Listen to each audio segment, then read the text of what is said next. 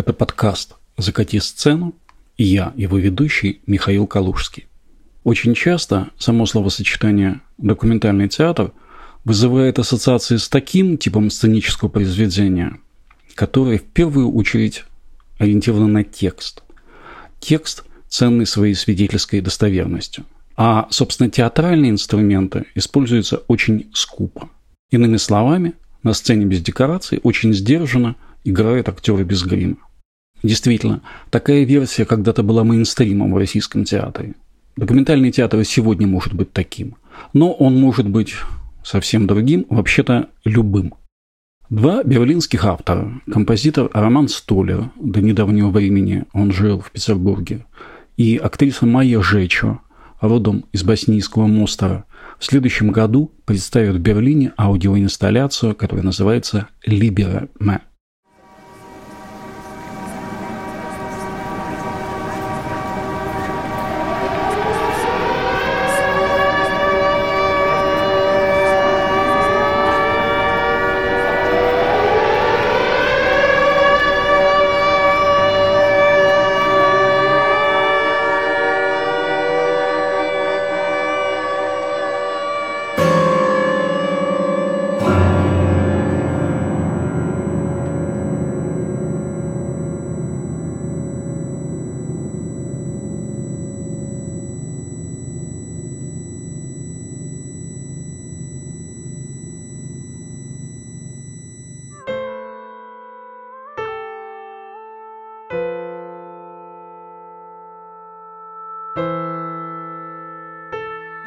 Правда, поделилась на до и после. То есть ты сначала не понимаешь, как это, а потом ты резко вот так раз, и все, и ты понимаешь, как это все начинать заново. То есть когда у тебя абсолютно ничего нет. То есть ты потерял все, что только можно было потерять, ты приезжаешь в чужую страну, в неизвестный город, вокруг тебя люди, которых ты не знаешь, ты не знаешь, что тебе делать дальше, у тебя ощущение потерянности. Ты вообще думаешь сначала а ну вообще почему я живу, зачем я выжила, зачем все это. Есть соблазн дословно перевести «libera me» с латыни как «освободи меня». Но «libera me» – это песнопение, используемое в католической и англиканской церквах обычно во время похорон. Вот как звучит этот текст в традиционном русском переводе – Избавь меня, Господи, от вечной смерти, тот ужасный день, когда небо и земля содрогнутся, и Ты явишься в огне судить мир. Я охвачен трепетом и страхом, пока не пришел день расплаты и ярости. Тот день – день гнева, катастроф, страданий. День великий и самый ужасный. Вечный покой даруй им, Господи, и свет непрестанный пусть им сияет. Музыку к этой молитве, она стала частью реквиемов, писали многие композиторы, среди них были Антон Брукнер, Джузеппе Верди, Габриэль Фаре, Игорь Стравинский и Бенджамин Бриттон. Но Столер и Жеча не используют канонический текст латинской молитвы или его перевод. Их «Либераме» сделано на документальном материале, на интервью, в которых их собеседники говорят о войне, о смерти, о возвращении к жизни после войны. Столев хорошо известен как театральный композитор и импровизационный музыкант. Жеча работает в театре, снимается в кино и на телевидении. Вот что рассказывает о своем соавторе Роман Столер саундтреке, там есть ее прямая речь, она говорит о том, что она всегда считала себя а, представителем Югославии и никогда вообще не задумывалась о национальности.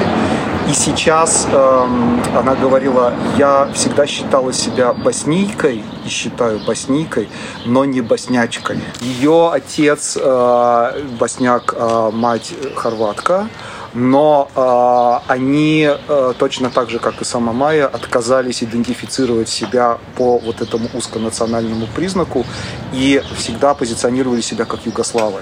Вот у Майи это тоже сохранилось.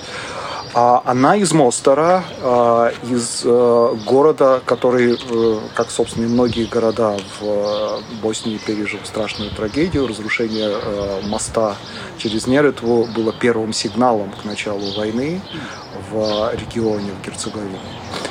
Вот. Э, она была беженкой во время войны. Э, Ее семья э, уехала в Австрию. Она провела несколько лет в Австрии. После этого она вернулась и была частью молодежного театра Мостера. Это была совершенно грандиозная театральная труппа которая очень много ездила. Они ставили спектакли, показывали их на улицах. А в разных городах. Начали с Мостера и показывали, насколько я знаю, по всей Боснии и Герцеговине. А, закончила театральную академию в Сараево. Играла сначала в Мостере, потом э, и в Сараево тоже. И пять лет назад уехала в Берлин. Здесь она реализовала вот этот огромный проект, э, над чем мы смеялись а, на который, собственно, я специально поехал, потому что я не мог удержаться, я понимал, что это грандиозная вещь, я не могу это пропустить. И э, сейчас, да, параллельно э, снималась в кино и продолжает сниматься. Так получилось, что мы говорили с Романом Столером 11 июля. В этот день Европа, может быть, весь мир, вспоминают жертв резни в Сребренице.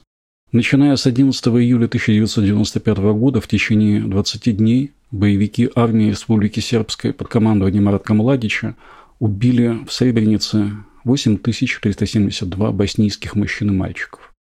Гражданская война в Боснии и ее последствия – одна из двух сюжетных линий Либерана. Вторая – война, которую сегодня ведет Россия против Украины. Это work in progress, хотя большая часть сделана, то есть саундтрек готов, концепция полностью готова, мы ее меняли несколько раз. Рассчитываем, что в следующем году мы покажем. Причем не только в Берлине, хотелось бы, в разных местах, в разных городах, в разных странах. Мы э, с Майей познакомились два года назад, потом, э, как раз, кстати, это в Боснии произошло, Потом, через три месяца после нашего знакомства, я летал специально в Берлин на спектакль, который она делала с командой э, э, балканских актеров. Э, спектакль назывался «Над чем мы смеялись». Э, спектакль о том, как юмор помогал выжить э, во время Боснийской войны. 30 лет прошло, а мира-то, по сути дела, нет. То есть, как говорили нам люди, которые пережили эту страшную войну, это война без единого выстрела. То, что сейчас продолжается, это война без единого выстрела. Когда началось российское вторжение в Украину, мы поняли, что мы эту тему тоже не можем обойти. И в конце концов получилось э, такое, мы называем это э, спектакль без актеров. А получилась такая, как мы это мыслим, аудиовизуальная инсталляция, с, где собраны э, интервью э, очевидцев войны в Боснии и очевидцев войны в Украине. На самом деле, э, вот э, для части населения Боснии и Герцеговины как раз не очевидно, кто агрессор, mm. потому что в Республике Сербской э, Караджич и Младич э, объявлены военными преступниками, это национальные герои. И получается, живет одна страна, в которой у каждого из трех народов э, своя история, и э, очень часто она прямо противоположна той истории, которая есть у других народов.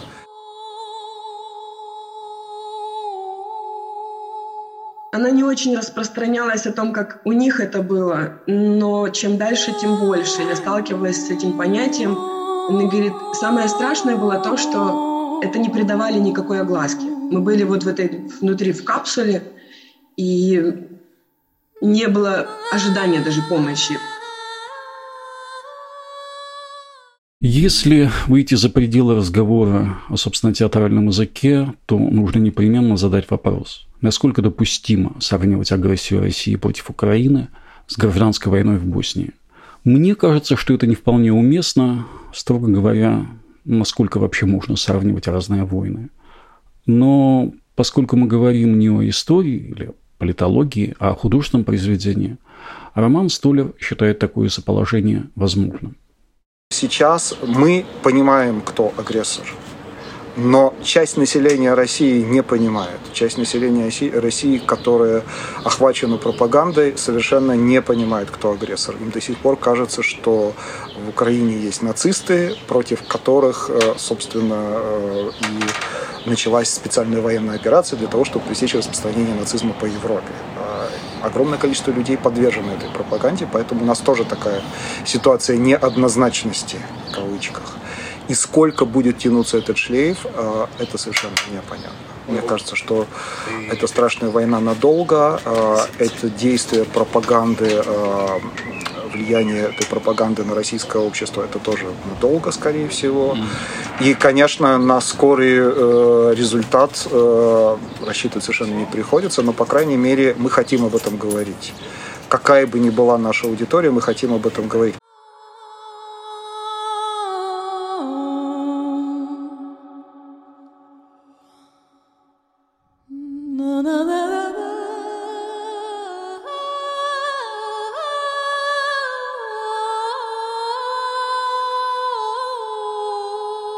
Среди волонтеров, которые помогали вам покинуть Украину после начала войны, была женщина из Боснии. Можете рассказать о ней поподробнее? К сожалению, в тот момент я еще не очень осознавала, насколько может быть мне полезен ее опыт в плане реабилитации эмоционально, физически. Потому что тогда еще вообще не было понятно, что с ней происходит. Она с каким-то очень трепетом и заботой относилась. Было видно, что в ней очень много вот этой боли.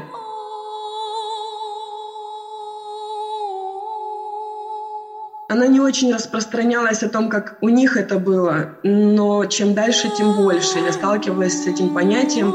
Она говорит, самое страшное было то, что это не придавали никакой огласки. Мы были вот в этой внутри в капсуле, и не было ожидания даже помощи.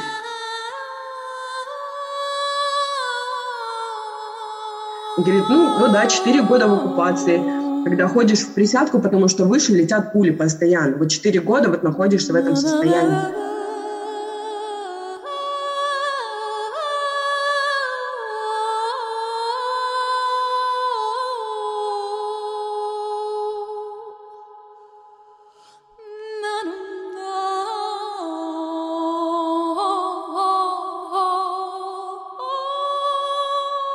Я себя ни с какой страной не, не ассоциирую. Я давно уже понял, что я очень маленький народ, который состоит из меня одного. И, и, и то, то же самое у меня с э, религией, да, у меня своя, она своя собственная, и я единственный прихожанин. Я разговариваю на русском языке. So for me it was even different in our language, and I know how to read and because I'm I don't know the British language, I know Arabic and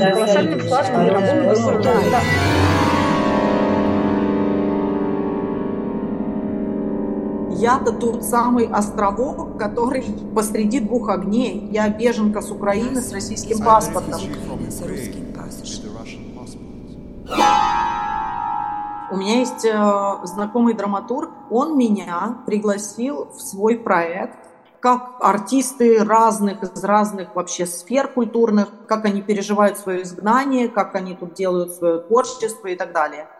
И я сказала, что у меня есть напечатанных два э, фотопроекта, на примере которых я хочу рассказать про свое изгнание и так далее. Я думала о том, как построить этот перформанс, то есть у меня есть полчаса, 40 минут, чтобы рассказать свою вот эту историю. И сначала я была полностью одета в леопардовую всю хреноту и лежала на такой красной бархатной огромной тряпке поперек входа. Это была моя идея. Я хотела еще сделать на украинских протестах, чтобы европейцы переступали через беженцев. Как они все смотрят новости из Украины и так примелькались, отвернулись, пошли дальше. А дальше э, я придумала, что у меня звонит звонок, и я начинаю рассказывать э, события 24 февраля. И бросаю все свои леопардовые штуки, снимаю все с себя и говорю, что а теперь все, шутки кончились. Уже больше не до леопардов и не до шуточек. Э, теперь мне надо одеться во что-то другое, взять свой чемодан, взять свои документы, своих детей, и надо бежать. Короче, я начинаю доставать свои документы, и сначала достаю вот свидетельство о рождении детей моих. Они родились в Киеве. Э, вот мои документы на кафе мое. Я предприниматель в Украине. Э, вот мои документы на мой дом красивый, который я обожаю, он в Киеве. А сейчас Я вам покажу свой документ. Вот он, русский паспорт, потому что я родилась в Москве и 14 лет живу в Украине. И вот моя посвідка на постійне проживание, потому что мой отец родился в Украине, но сейчас он живет в Москве. А у меня было право жить в Украине всю жизнь. И я не собиралась себе поменять там гражданство, потому что я, мне это было достаточно моего права жить. Отказ от непосредственного контакта исполнительной публики – это всегда сильный ход и очень важный выбор. В одном из предыдущих выпусков этого подкаста мы уже говорили о сегодняшней тенденции отдавать человеческие истории предметам, делать рассказчиками материальные объекты. В аудиоинсталляции романа Столера и Майи Жеча человеческие голоса не отчуждены от людей, но помещены в пространство других звуков, инструментальной музыки, вокализа, наложения отдельных реплик. По мнению авторов, это делает свидетельство объемнее – это не было придумано сразу, такой способ взаимодействия с документальным материалом пришел в ходе работы над проектом. У нас было несколько версий. У нас начиналось все это с очень масштабного проекта, поскольку первоначально мы хотели именно на боснийском материале работать исключительно до начала вторжения э, России в Украину. А мы хотели делать э, такой э, партисипаторный спектакль с участием представителей народов Боснии и Герцеговины. Это была очень большая вещь. Мы вскоре поняли, что мы не тянем это этот масштаб. У нас просто нет для этого ресурсов, наверное, ни у кого нет. Это очень большая работа, очень длительная. Потом э, началось вторжение в Украину э, путинское. И потом мы поняли через какое-то время, не сразу, что надо совмещать, но мы долгое время не понимали, как это сделать, в какой mm-hmm. форме это сделать. И э, мне кажется, решающую роль э, как раз сыграло э, то, что я начал делать саундтрек еще не очень, опять-таки, понимая, э, к чему это ведет, mm-hmm. в какой форме это будет происходить. И я попросил Майю записать э, некоторое количество авторского текста и небольшие фрагменты из интервью на языках отличных от тех языков, на которых говорят наши э, сказать, те, те люди, с которыми, у которых мы брали интервью. И потом, когда мы записали, она сказала, это гораздо лучше, чем страдать на сцене. И вот эта, э, вот эта фраза, это гораздо лучше, чем страдать на сцене, пожалуй, определила э, конечную форму э, того действия, которое мы сейчас готовим. Я уже начал полностью делать саундтрек, и потом мы стали показывать его разным людям, и э, были самые желательные реакции. Вот. Э, и сейчас вот мы утвердились мыслью, мыслью, что нужно делать именно так. А, кроме того, мы абсолютно убеждены, что э, эта инсталляция не требует никакого видеоряда, потому что текст достаточно плотный. А подавляющее большинство текста, который звучит в саундтреке, это прямая речь. А, и это настолько сильно, что оно не требует никакой иллюстрации. Мы придумали, что у нас будет экран с титрами, каким-то образом минимально художественно оформлено. Опять-таки, все это будет очень аскетично для того, чтобы э, концентрировалось внимание именно на звуке, на прямой речи. И будут высвечиваться объекты, э, их будет очень немного, которые в какой-то момент соответствуют тому, что говорят люди, да, соответствуют жизненной ситуации. И все. Это вот такой вот тотальный минимализм. А что касается звука, то звук будет пространственный. Мы рассчитываем, что это будет четырехканальное а, звучание. А, четыре колонки по периметру расставленные, которые окружают а, зрителей, и поэтому звук будет через них проходить. Материал Либераме пока не был представлен публично, так что сегодня у этой работы своего рода премьера. Но я не стану включать в этот эпизод подкаста весь материал аудиоинсталляции. Давайте все же дождемся премьеры полноценной, которая состоится в Берлине в следующем году.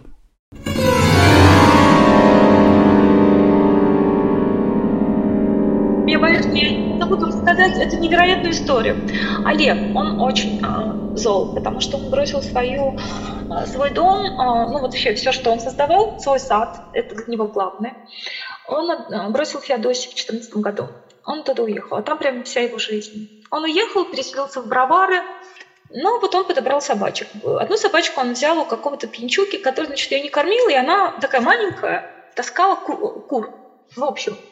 курочка. Я ее полюбила. Такое нелепое существо, знаете, вот, которое вызывает какое-то прям настолько нелепое, глупое существо, курочка, которая все время куда-то убегает, спит на норе. Зачем, если есть вот все удобства, человек ее обожает. И вот эта курочка, значит, началась бомбежка Киева, пригородов, Бровар. Вот. Курочка стала спать в доме и прятаться. И вот в какой-то момент Олег волонтеры скинулись и э, обеспечили ему иммиграцию. И вдруг он понял, что курочка и все остальные его собачки не переживут эту поездку, и что им нужно быть дома. И вот Олег тоже остался под бомбежкой. И в какой-то момент курочка умерла.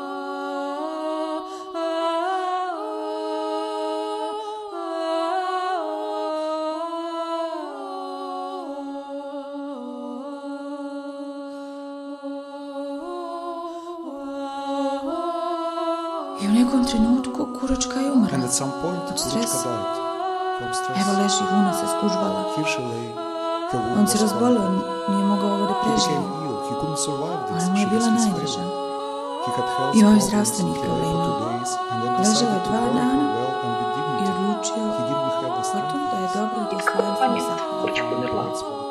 То есть она просто не выдержала от стресса, она умерла. Вот она лежит. Шерсть э, скомкалась, там глаза, э, ну, в общем, все. И он, ему стало плохо, он не, мог пережить, это его любимица. У него случилась, в общем, проблема со здоровьем, он пролежал два дня и решил хорошо ее достойно похоронить, на это у него не было сил. В общем, он пошел искать доски а, для гроба, спустился, и вдруг эта курочка ожила.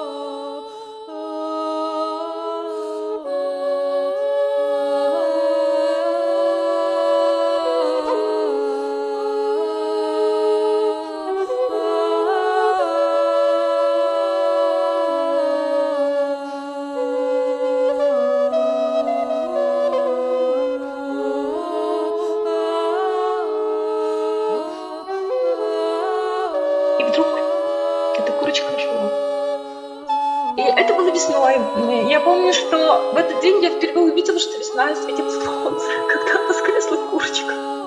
День, когда воскресла курочка, я впервые обратила внимание, что ну, есть не только ужас и война, есть вот какая-то надежда.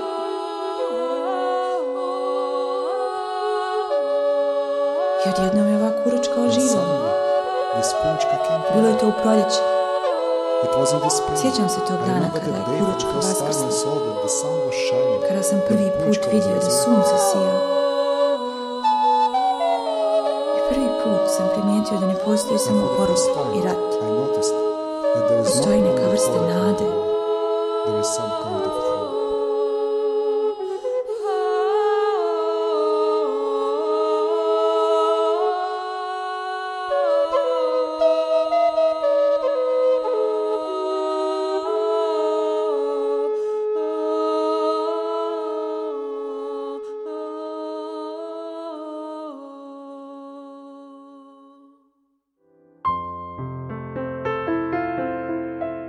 Нас не было связи, потом у нас появилась она, да, там получилось где-то там поймать Wi-Fi. Я открываю телефон, там сообщение, ты жива, как у тебя дела, я верю, что ты есть, я от этого вообще рыдала просто, я верю, что ты есть.